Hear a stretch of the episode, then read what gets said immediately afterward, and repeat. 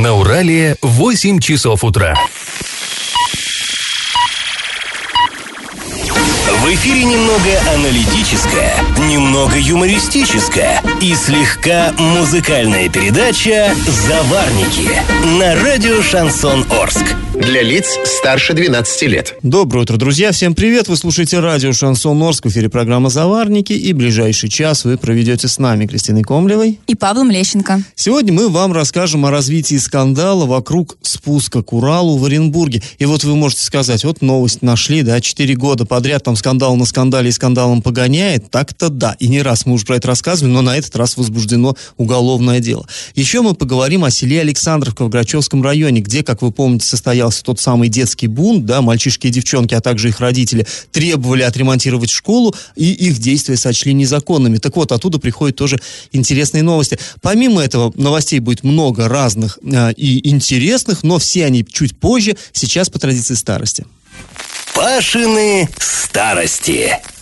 И продолжаем мы рассказ о том, какие бизнес-проекты разрабатывали орские власти в 1939 году. По, были у них грандиозные совершенно планы по развитию местной промышленности. Вот я уже вам рассказывал про то, как а, планировалось развивать направление ширпотреба, товаров широкого народного потребления, там всякие пуговицы, расчески, велосипеды и прочее, прочее, прочее. А, потом была у нас легкая, легонькая промышленность, всякие полушубки собирались шить а, на базе вот из овчин, которые Э, ну, были отходами производства на Орском мясокомбинате и прочее, прочее, прочее. И, разумеется, не осталась в стороне и промышленность пищевая. Ну, само собой, вот этот вот э, Орский мясокомбинат, это вот громадина, это тоже, конечно, пищевая промышленность, но она всесоюзного значения. А вот что касалось местной промышленности, то есть, э, которая ориентировалась в первую очередь вот на жителей самого города Орска, то есть как раз на рабочих э, всех вот крупных предприятий, ну, например, тут целый каскад новых предприятий планировали орские власти в 1939 году открыть. Хлебокомбинат, макаронную фабрику, а при мясокомбинате специальный консервный цех, вот ориентированный на внутренний, скажем так, рынок, и а, кондитерскую фабрику с бисквитным цехом. Вот, э, ну, для нас часто, ну, господи, подумаешь, а тогда, ну, конечно, это роскошь, это роскошь. Вот гор- город наш перенаселенный ужасно, а, с плохими дорогами, и все, и тут бисквитный цех, какие нежные возможности. Но вот надо отдать должное. Вообще, когда э, смотрю документы той поры, как-то порой такой возникает диссонанс. Вроде бы так, такое все грохочет, да, громадные предприятия строятся, но при этом порой проявляется такая трогательная забота о человеке. Вот, ну, ну это правильно, наверное. И вот, да, собирались строить вот это все. И, кстати говоря, вот эти все проекты, да, что я перечислил, макаронку построили, но гораздо-гораздо позже и вообще в другом месте. Э, и хлебокомбинат, там, да, и, ну, и кондитерка в Орске была, была, кстати, хорошая была кондитерка, да, птичку, все помнят, птичье молоко знаменитое Орское. Э, не, не меньше знаменитое, мне кажется, было, чем э, тушенка Орская, например. Ну, в общем, да, вот это все было, ну и такие очень необычные проекты были озвучены. Вот, например, чтоб на столах арчан не переводилась свежая вкусная рыба, власти решили создать неподалеку от города карповую ферму. Э, тоже интересный очень проект. Вот я вам зачитаю фрагмент, фрагмент документа. В целях обеспечения Орска рыбой намечена организация рыбхоза по разведению зеркального карпа в низменности, расположенной между овощным совхозом «Ударник» и поселком Кумак на площади 1000 гектар. Рыб, рыбхоз даст в год до 400 тонн свежей рыбы. Конец стата. И вот, э, ну, интересно, в принципе, это, конечно, тоже ничего тут такого уж прям э, сверх э, невероятного нет. Э, существуют рыбные фермы, существуют вот эти садки, там, садковые хозяйства, но э, по карте, если посмотреть, между ударником и кумаком, там как бы вроде как никаких озер-то особо и нету. То ли какие-то в каких-то маленьких лиманчиках предполагалось разводить, то ли э, планировали пруд именно организовать большой. Ну, вот, вот это интересно. Конкретики нет, к сожалению, не удалось найти, но, согласитесь, интересный проект, действительно интересный. Вот еда, да, про еду мы поговорили. Задумывались чиновники Орские и над питьем. Например, не устраивало радовало их то, что в Орск пиво приходилось везти аж из Куйбышевской, ну, Куйбышевская, вы все знаете, Самарская область. И даже, я думаю, вы представляете себе, как назыв, называлось оно, э, с Жигулевских гор-то, ну еще бы. Э, и вот они пишут, что 700 километров везем, все прокисает, да еще и по жаре. Как, как трудящемуся человеку утолить жажду, да, вот. И, и как бы, да, планировали, что надо строить здесь завод. И опять-таки, кстати, в итоге-то построили, то есть все-таки некоторые проекты благополучно реализовались. Ну и не только вот об этом говорили, еще говорили, что водочный, водочный завод надо расширять. Он, как мы знаем, уже был в Орске, был еще до революции, построил его знаменитый купец наш Назаров, но, говорили э, власти города Орска, не удовлетворяет нужд трудящихся, маленький, надо расширять, надо расширять. Вот цитата. «Существующий водочный завод производительностью, производительной мощностью 400 тысяч декалитров мал, Завод обслуживает, кроме Чкаловской области, районы Казахстана и Баш СССР, ну, то есть Башкирской. А население водочными изделиями, население водочными изделиями не удовлетворены. Торговля водкой производится с большими перебоями. Намечено расширение завода с доведением мощности до 500 тысяч декалитров в год. Конец цитаты. Ну вот, ну не удовлетворено э, население. Что, ну, конечно, надо удовлетворять. И вот э, решили расширять. Кстати, в этих, когда э, документах вот копался, обнаружил интересную штуку. Вот эту самую Баш СССР, когда э, обеспечивал наш завод, и он направлял э, продукцию, вот водку, собственно, в башкирские кантоны. Я вот вот до сих пор наивно полагал, что кантоны это где-то в Швейцарии. Там, знаете, да, там районы, административные деления на кантоны. Оказывается, в Башкирии тоже так было у нас. Ну, очевидно, что Швейцария горы, Башкирия горы. Да, кстати, там красиво. Почему бы и нет. Ну, ладно, отвлекаемся. Сейчас давайте я вам предлагаю поучаствовать а, в конкурсе. Павел сейчас упомянул купца Назарова, который построил в Орске спиртоводочный завод. Скажите, на какой улице этот завод находился до революции? Варианты ответов. На улице Гоголевской, на улице Купеческой или на улице Ташкентской. Ответы присылайте нам на номер 8 903 390 40 40. И на правах рекламы спонсор нашей программы ООО «Вояж». Магазин «Вояж Детали» оригинальные запчасти на автомобиле «Лада» с гарантией до одного года по низким ценам у официального дилера. «Вояж Лада», Новотроицкое шоссе, 62А. А после небольшой паузы, друзья, мы вернемся в эту студию и перейдем от старости к новостям. Галопом по Азиям Европам! В Орске 15 июня на неделю снова отключат горячую воду. Как сообщает пресс-служба администрации города, в это время будет производиться ремонт тепловых сетей тепломагистрали «Нефтяник». Горячее водоснабжение будет прекращено в Октябрьском и Ленинском районах от улицы Станиславского до Лесной и от Тагильской до проспекта Мира. Если же работы завершатся досрочно, то и горячую воду, соответственно, в дома подадут раньше. А, еще одна новость из Орска. Более миллиона трехсот тысяч рублей выделили из бюджета нашего города для нанесения на дороге дорожной разметки. В списке значится 12 участков в Ленинском районе, 8 в Октябрьском и 16 в Советском. Кроме того, разметку нанесут на 34 пешеходных перехода в Ленинском, 57 в Октябрьском и 26 6 в советском районах города. И а, вот пометят, э, разметят дорогу возле 43 образовательных учреждений. Следственными органами возбуждено уголовное дело в отношении двоих оперуполномоченных отдела экономической безопасности МВД «Орская». По данным следствия, подозреваемые, используя свое служебное положение, лично получили от жителя города Гай взятку в виде денежных средств за непривлечение его к уголовной ответственности за незаконную организацию и проведение азартных игр. И 2 июня 2021 года, после получения взятки, они были задержаны. Ну да, то есть обвиняются в том, что крышевали нелегальное э, казино. После небольшой паузы, друзья, мы с вами вернемся в эту студию и расскажем о том, как в Оренбурге продолжается эпопея настоящая с реставрацией спуска к реке Урал. Тянется эта история аж с 2017 года, и вот итог, возбуждены уголовные дела. Я в теме. Прокуратура Оренбургской области на днях сообщила о том, что реставрация спуска к реке Урал в Оренбурге велась с грубыми нарушениями. Кристина, я тебя перебью и сразу скажу, потому что многие наши слушатели могут не знать, что такое спуск к реке Урал.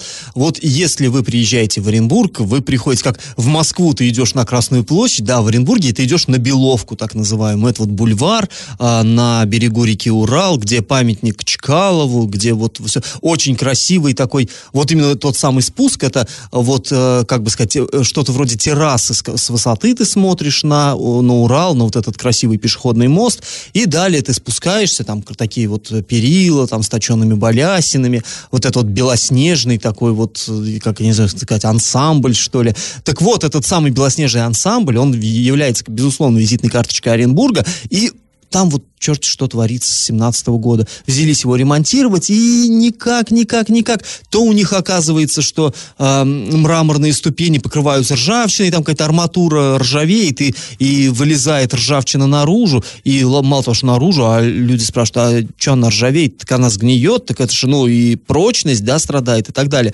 То у них начинает э, мраморные плиты потеть, то есть там мокрые разводы какие-то, и строители говорят, а это нормально, для мрамора это, ну да, конечно, ненормально. То есть вот постоянно, постоянно, давным-давно уже должны были закончить эти работы, и туда вбухивают, вбухивают, вбухивают новые деньги, и все никак, никак, никак, и все там что-то все время в рабочие возится, и там толком не ходить нельзя, ничего, и, конечно, людей это все очень сильно э, раздражает. Ну и вот, собственно, продолжение этой истории. А сейчас выяснилось, что работы по сохранению объекта проводились на основании незаконно выданного разрешения, отсутствовала рабочая проектная документация и не было сведений о лице, которые, собственно, эм, обязаны отвечать за качество выполненных работ. И вот из-за этого прокуратура считает, что сейчас э, много-много там нарушений и дефектов, и объект опасно использовать. Да, то есть одно дело, что, безусловно, это нельзя, это нарушение, там должны все, все бумажки нужно собрать, чтобы приступать к ремонту, тем более такого важного объекта, надо там кучу, пакет документов. Но э, люди резонно могут сказать, да нам-то эти бумажки, нам-то они что, зачем они нам? Нам все равно, лишь бы было бы нормально все сделано. Так вот, у прокуратуры претензии, они говорят, что не сделано, это все ненормально, что там действительно он объект этот э, представляет опасность для людей. Да, там сейчас якобы на ступени нагрузка на некоторую увеличена вдвое, и в балясинах, там на перилах появились трещины. Кстати, зимой рассказывали про вот про эти трещины, трещины да. да, в балясинах, там э, снег сошел, и трещины появились, и некоторые даже синей изолентой там заклеивали, ну, говорили либо блогеры, там какие-то общественники, просто чтобы привлечь внимание. Я тогда лично общалась с субподрядчиком Михаилом Марутяном, и он сказал, ну, как бы, чего вы хотели? Гранит он твердый, но хрупкий. И он говорил, что, скорее всего, это вандалы пнули ногой, и как бы вот трещины эти появились. То есть наша работа ну, нормальная. Или, или, или садоводы. Или садоводы. Ну, на кого-то надо свалить. И вот сейчас специалисты также проводили экспертизу, и по предварительным оценкам на восстановление потребуется около 5 миллионов рублей, по-моему. Но это пока только предварительная стоимость. Ну да, э, то есть, и повторюсь, туда уже вложено такое кошмарное количество денег, что это уже не может не вызывать раздражения, потому что, ну, у нас э, в нашей Оренбургской области, ну, есть куда вложить деньги, будем честны. Вот как бы, при том даже не надо сильно-то искать. Вышел на улицу, вот так э, по сторонам посмотрел, о, вот, вот и вот. Ну, здесь, а с одной стороны, понятно, что это, тем более, что э, Оренбург, он так сейчас выглядит относительно-то неплохо, и это, безусловно, это столица нашего края, это ощущается абсолютно во всем, но вот в других-то городах, районах, там в селах, тем более, дела не шибко хорошо. И вот что постоянно вкладывается в одну достопримечательность одного города, конечно, это раздражает людей. Друзья, давайте мы сейчас прервемся с вами на небольшую паузу, после которой вернемся в эту студию и продолжим разговор. Я в теме. А мы возвращаемся к многострадальному спуску к реке Урал в Оренбурге. И там на днях э, в адрес главы города, которого, к слову, неделю почти нет на рабочем месте. Сначала он был на лечении за пределами региона, сейчас он восстанавливается в неоплачиваемом отпуске. Так вот, э, Непонятно где, за пределами, в пределах, там, неизвестно. Так вот, в его адрес э, вынесено представление о бездействии органов местного самоуправления. А прокуратура считает, что городская власть э, ну, не полностью проконтролировала ход работы на, при реставрации спуска и подобное представление направлено и в адрес а, губернатора Дениса Паслера. Нет, ну на самом деле, мне кажется, здесь э, можно только согласиться с прокуратурой. Там понятно, что нужно разбираться, насколько кто виноват. Но то, что вот это вот э, творится под носом, вот буквально под носом, это не где-то там, я не знаю, в каком-нибудь Пономаревском или Светлинском районе. Вот, вот, вот, вот, прям вот они сидят, и вот у них и закон, вот это видно, безобразие. Ну, наверное, как-то следовало проявить настойчивость, последовательность. А вот в администрации не согласны, кстати, с обвинениями. Они считают, ну, что выводы прокуратуры были сделаны в отсутствии объективных причин и проведения соответствующей экспертизы. Однако все-таки уголовное дело было возбуждено по статье превышения должностных э, полномочий в отношении должностных лиц. Ну, непонятно каких. Да, да, да, именно а пока не называются. интересно. Ну, мы узнаем, я думаю. И вот следствие считает, собственно, как я уже и говорила, о том, что разрешение было выдано незаконно. И на днях, кстати, да, Следственный комитет также опубликовал релиз, в котором говорил, что э, в инспекции государственной охраны объектов культурного наследия Оренбургской области, дома у сотрудников э- этой инспекции и у э, чиновников администрации, управления дорожного хозяйства и строительства администрации города проходили обыски. Были изъяты там различные документы, которые имеют отношение, собственно, вот к расследованию этого дела. Сейчас опрашиваются свидетели и проводится анализ и осмотр. Да, но все это очень как бы не ново, да, все это мы наблюдаем вот в, в Минобре, такая же история была совсем недавно, когда тоже вот, э, ну, министр, мы знаем, бывший министр нашего образования замечательного, вот он сейчас находится на скамье подсудимых, и тоже ему вменяют именно, вот я напомню, что он, э, скажем так, якобы, по версии следствия, обвинения, он э, оказывал давление там на вот ну, на директоров школ, чтобы они э, подряды на ремонт школ давали какому нужно подрядчику. То есть вот э, тоже речь идет именно о больших бюджетных средствах, которые направлялись на э, ремонт, ну вот э, в случае с, Мин, э, с Минобром, на ремонт э, образовательных учреждений. Здесь, как, как мы понимаем, тоже речь идет о том, что большие, огромные бюджетные средства направлялись на вот ремонт этого объекта исторического наследия, при этом не толком не соблюдались процедуры, там, ни документы подходящие, подобающие не были оформлены, целый пакет документов. Ну и качество работ. Ну то, что качество работ страдает, конечно, администрация Оренбурга может сколько угодно говорить, что не было экспертиз и вообще все это не объективно. Ну достаточно просто, просто э, себе представить. Четыре года люди хотят гулять вот по этим замечательным белым лестницам, и четыре года эти лестницы то ржавые, то треснутые, то еще что-то, и вот, вот постоянно вот и это... Сейчас еще неизвестно, насколько да, там все это Неизвестно затянет. совершенно. Поэтому, конечно, мы не можем пока никого обвинять. Да мы и не будем, собственно, с собой обвинять, да, там да, без нас есть э, люди, которые за это деньги вообще-то получают. Я имею в виду там и прокуратура, и Следственный комитет будут разбираться, но мы, конечно, за этим будем следить очень пристально. С одной стороны, понятно, вот мы тут в Орске, а это где-то там в Оренбурге, но э, вот эта картина, как мне кажется, она ну, показывает, как вообще дела обстоят вот в целом в нашем э, регионе с, вот, с такими вещами. Ну, возмутительный, конечно, случай совершенно. Друзья, после небольшой паузы мы снова вернемся в эту студию и расскажем вам новость, которая пришла из села Александровки. Расположено оно в Грачевском районе.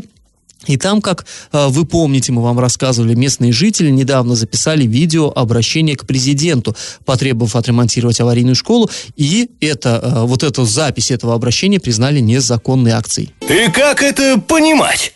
А, вы, наверное, помните, мы с Кристиной вот то ли в прошлой, то ли в позапрошлой программе а, рассказывали вам про село Александровка. На самом деле мы сами не очень себе хорошо представляем, где это село находится. Ну, да, Грачевский район, это запад области, то есть вот я, например, там очень плохо ориентируюсь, и вот так вот э, на карте даже не ткну, где, где точно это село Александровка находится, но вот теперь оно э, как бы прогремело, стало действительно известным. История какая с этим связана, в двух словах напомню. Э, там, значит, значит, э, есть да, село крупное, там а, школа, Э, есть, и эту школу закрыли, поскольку здание аварийное. Детей перевели в какое-то там наспех подготовленное помещение, что-то какой-то интернат там. Короче, они э, в крошечных 10-метровых комнатенках сидели, занимались вот в течение учебного года. То есть в нормальной школе там вот такие трещины пошли, ее законсервировали, ну, закрыли, закрыли, все. Там опасно детям находиться, и их перевели вот куда-то, и там они очень страдали, там вплоть до того, что все ученики в один, хотя школа сельская, понятно, что там немного народу, но все ученики не могли в один класс, э, в один кабинет, в смысле, всем классом зайти, и приходилось вот, ну, понятно, что страдал от этого образовательный процесс, тем более, что вся техника, там, компьютеры, там, что-то, вот это вот, все осталось там, в школе, в нормальной, в настоящей. А вот они перешли, как вот там как-то кочевали, в общем, это все очень неудобно, но худо-бедно год они закончили, и на линейке, на последнем звонке родители с детьми решили обратиться к президенту России, к Владимиру Владимировичу Путину, и э, записали видеообращение. То есть они там, вот дети держали плакаты, на плакатах написано было «Верните нам нашу школу», а, а родители по бумажке, по очереди брали микрофон и читали там, что школа-то-то закрыта, там, мы хотим, чтобы наши дети... Ну, совершенно нормально, как по мне, ничего особенного там не происходило, но э, власти и э, правоохранительные органы рассудили иначе, и э, сочли, что это была незаконная акция, в том плане, что они не уведомили власти о том, что вот а, массовую акцию проводят, хотя что там уведомлять-то, ну это последний же звонок, да, а, и в любом случае опрашивали там вот местных жителей и детей в том числе. Там несколько часов опрашивали детей, и даже сначала вроде бы прошла информация, что детей будут привлекать к административной ответственности, но потом э, у МВД сказали, не-не-не, детей не будем, а только вот тех, кто организовал. И там по двум статьям, в общем, их э, привлекли к административной ответственности, организаторов этого митинга, ну, не митинг, это не митинг, как это назвать, я не знаю, короче, этой акции, э, и, и за проведение, собственно говоря, акции, которая не согласована с властями, и еще и за вовлечение вот в незаконную акцию несовершеннолетних. И, ну и там людям придется заплатить штрафы, там не совсем понятно, э, какого, в каком размере штрафы, но вот, вот, собственно, это вот как бы предыстория, а дальше, собственно, история. Интересно получается. Э, наслед... Вот когда все это прошло, когда все это прогремело, и когда э, выяснилось, что организаторов будут привлекать к ответственности, э, выяснилось, что, опа, и деньги нашлись на ремонт той школы. То есть вот она стояла закрытая, да, и людей-то и возмущало, что никто не мычит, не телится. Ну, она, она вот стоит и стоит. И они говорили, что у нас и следующий год также пройдет учебный. Ну, что ж, никому ничего не надо. Либо вообще людей больше, больше всего что а, пугало, что детей будут таскать в соседнее село, там, в райцентр или куда-то учиться. Но им, конечно, этого совершенно не хотелось. Они требовали вот отремонтировать все-таки школу. И вдруг бах, на следующий день э, 3 миллиона 800 тысяч рублей нашли магическим образом. И власти так сделали такое удивленное лицо, оскорбленное, сказали, а мы хотели ремонтировать, мы бы, мы бы и сами, и не надо было вообще ничего записывать президенту, тем более вот так незаконно. Мы бы сами, вот видите, вот деньги-то уж есть же, 3 миллиона 800 тысяч. Тут же высказался уже, ну, областное правительство высказалось, э, сказали, в официальные релизы разослали по СМИ, сказали, так это, нет, мы сейчас проведем разъяснение разъяснительную работу с людьми, все там нормально будет со школой, все будет хорошо. И как бы люди, э, вот как наши коллеги, журналисты, общаются с этими жителями этого села, и они говорят, ну, как бы да, с одной стороны обидно, что вроде толком-то ни за что нас привлекли к этой самой ответственности, но с другой стороны, мы же своего добились, то есть школу-то все-таки отремонтируют, вот, ну, как бы будем считать, что вот этот штраф, это цена, которую нам надо было заплатить э, за то, чтобы добиться справедливости. И э, у людей так, такое отношение к этому, в общем-то, они с юмором отнеслись. И даже, как там э, нашим коллегам рассказывали местные жители, что э, местные фермеры, то есть люди, ну, наиболее обеспеченные на селе, сказали, да, заплатим мы за вас этот штраф, главное, чтобы школа работала. Так вот, а тут приходит еще один, еще, еще одна интересная новость оттуда из Александровки. 1 июня на сайте госзакупок было опубликовано извещение. Для Александровского сельского дома культуры закупается новое звуковое оборудование стоимостью 997 тысяч рублей. То есть почти миллион вклад вкладывается. Вот 3,8 в школу вдруг нашлось, и почти миллион э, в клуб ну, то есть э, будет там нормальный звук, там хорошие современные какие-то акустические системы, усилители приобретают и прочее. И люди, конечно, иронизируют по этому поводу, что, мол, а что, ну, может быть, вот, ну, я имею в виду жители других каких-то сел говорят, а может быть, нам тоже что-то незаконную какую-нибудь эту записать, там, к президенту, там, может быть, куда-нибудь в ООН записать обращение, так и нам что-то перепадет, э, когда вот привлечем внимание. И, ну, конечно, власти говорят, что да нет, это, это никак не связано, это просто, ну, просто мы обо всех заботимся, в том числе вот об этой Александровке.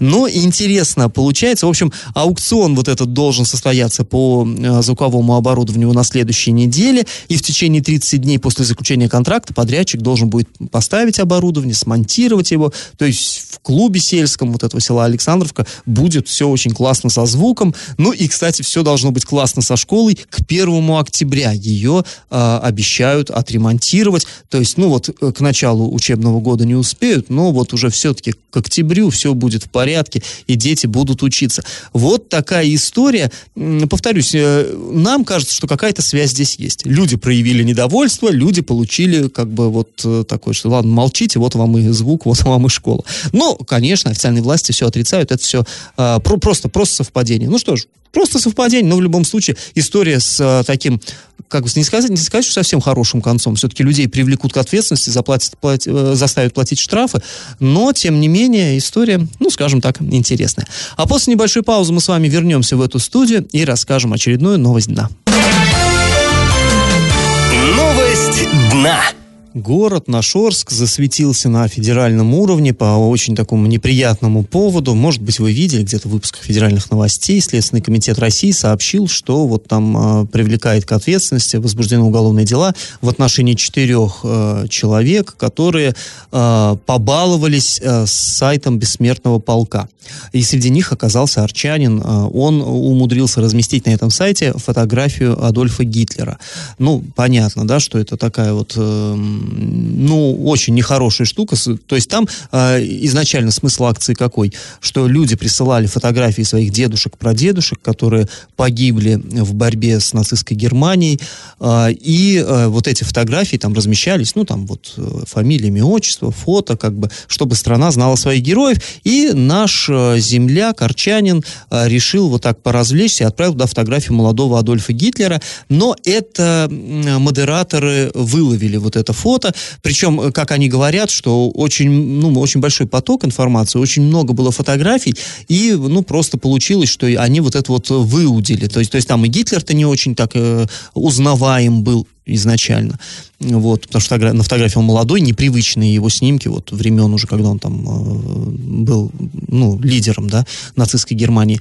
Вот, и э, вот что Елена Цунаева, сопредседатель Центрального штаба Бессмертного полка, сообщает. Тогда на этапе модерации мы обнаружили, что вместо фотографий своих родных люди присылают фото неизвестных нацистских солдат. Было и фото молодого Гитлера, которого тоже пытались зарегистрировать как участника Бессмертного полка. Все эти снимки были заблокированы, но IP-адреса авторов отправлены в Следственный комитет. Конец цитаты.